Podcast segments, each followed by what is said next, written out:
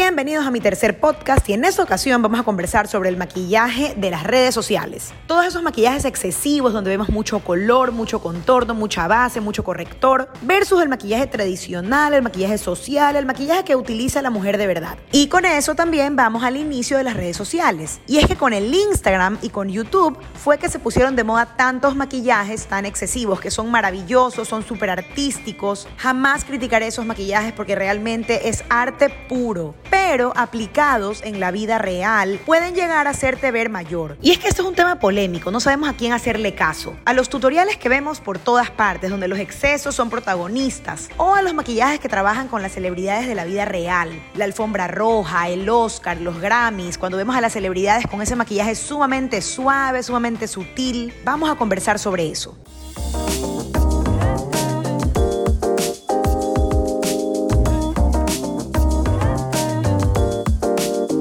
Y es que es aquí donde hay una ambigüedad bastante marcada, porque si bien es cierto, las redes sociales están plagadas de maquillajes excesivos y de mucho color y de mucho show, por otro lado nos venden la idea de que el maquillaje que se usa en la actualidad es un maquillaje con la piel ultra humectada, con las cejas paraditas, con los colores tierra, los maquillajes nude, y no sé realmente a quién hacerle caso. Entonces regresamos a las redes sociales, y es que con el nacimiento de las redes sociales, de Instagram, de YouTube, muchos maquilladores empezaron a hacer estas transformaciones espectaculares que en los videos lucen increíbles, pero que en la vida real no tanto. Y es que imagínense cómo fuera la vida de las redes sociales sin los maquillajes, o cómo fuera el mundo de las redes sociales con maquillajes sumamente naturales para ser aplicados en la vida real. Fuera muy aburrido porque todo es show. Tú ves estos maquillajes que te quedas con la boca abierta, que son espectaculares, donde utilizan tantas cosas y lo que te gusta es eso, cómo la persona se transforma, cómo utilizan tantos productos, cómo realmente una cara puede transformarse en otra cara cosa que en la vida real no luce tan bien.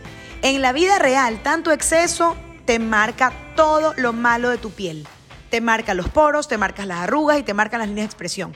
Por eso los maquillajes que vemos en la alfombra roja son maquillajes sin excesos. Son maquillajes donde las pestañas postizas 3D gigantescas nunca se verán bien. La técnica de contouring, la técnica de contornos la puso de moda también Kim Kardashian, J-Lo, pero porque ellas son unas mujeres mediáticas, unas mujeres donde en su vida predomina el show. Les voy a poner un ejemplo concreto que me encanta. El Super Bowl de febrero del 2020 fue una locura donde las latinas estuvo Jennifer López en el escenario junto a Shakira. Y ahí tenemos dos maquillajes que se encuentran. El maquillaje super Instagramer, super redes sociales de Jennifer López, donde se aplican muchos excesos para contornos. Y el maquillaje super social de Shakira, donde utiliza poco producto. Y podemos analizar los dos maquillajes desde una perspectiva completamente imparcial. El maquillaje de Jennifer López es un maquillaje excesivo. A ella le gusta muchísimo aplicarse muchos contornos, aplicarse pestañas sumamente grandes, que obviamente se la ve espectacular, pero que con el pasar de los años, ya en este momento de la vida, Jennifer López ya no es una niña, por ende, ese maquillaje, cuando le toman las fotos y lo ves de cerca, es un maquillaje que se lo ve muy recargado, que la hace ver mayor. Sin embargo, en el Super Bowl la pudimos ver con ese mismo maquillaje en la tarima y la vimos espectacular. Ese tipo de maquillaje es visto desde lejos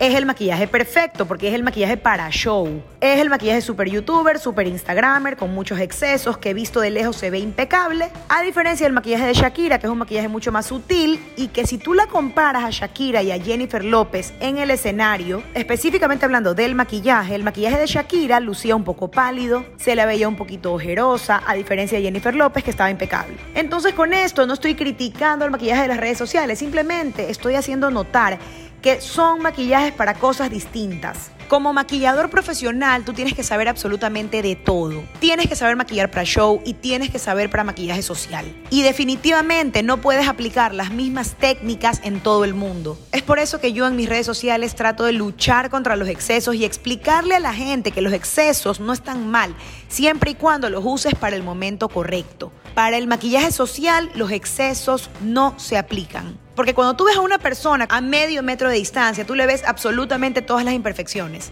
Tú le ves todas las correcciones. Si esa persona se aplicó contouring en su nariz, tú se lo vas a ver. Si esa persona trató de adelgazarse la cara con un contouring muy marcado, tú se lo vas a ver. Los excesos de iluminador hacen ver los poros más marcados, las arrugas más marcadas y los excesos de polvo también. Por ende, prepárate, capacítate, conviértete en un maquillador que sepa trabajar todos los tipos de pieles existentes para cada evento existente. Una piel seca debes hidratarla, debes humectarla. Una piel grasa debe ser trabajada con base para piel grasa. Y bueno, en el próximo podcast vamos a conversar sobre eso. Específicamente hablando, mi cuarto podcast va a ser dedicado a la piel grasa. Les voy a dar todos los tips y les voy a contar algunas anécdotas sobre la piel grasa. ¿Qué es lo que debes hacer para controlar esta piel para que no te brille todo el tiempo, para mantenerte con una piel divina durante todo tu evento, sin parecer un espejo? No olvides seguirme en las redes sociales, estoy en Instagram y en Facebook como Andrea N Makeup, en YouTube estoy como Andrea Navarrete y si quieres acceder a mi plataforma de cursos online puedes ingresar a www.andreanavarrete.com y escoger el curso que más te guste. Tenemos automaquillaje, perfeccionamiento, maquillaje profesional.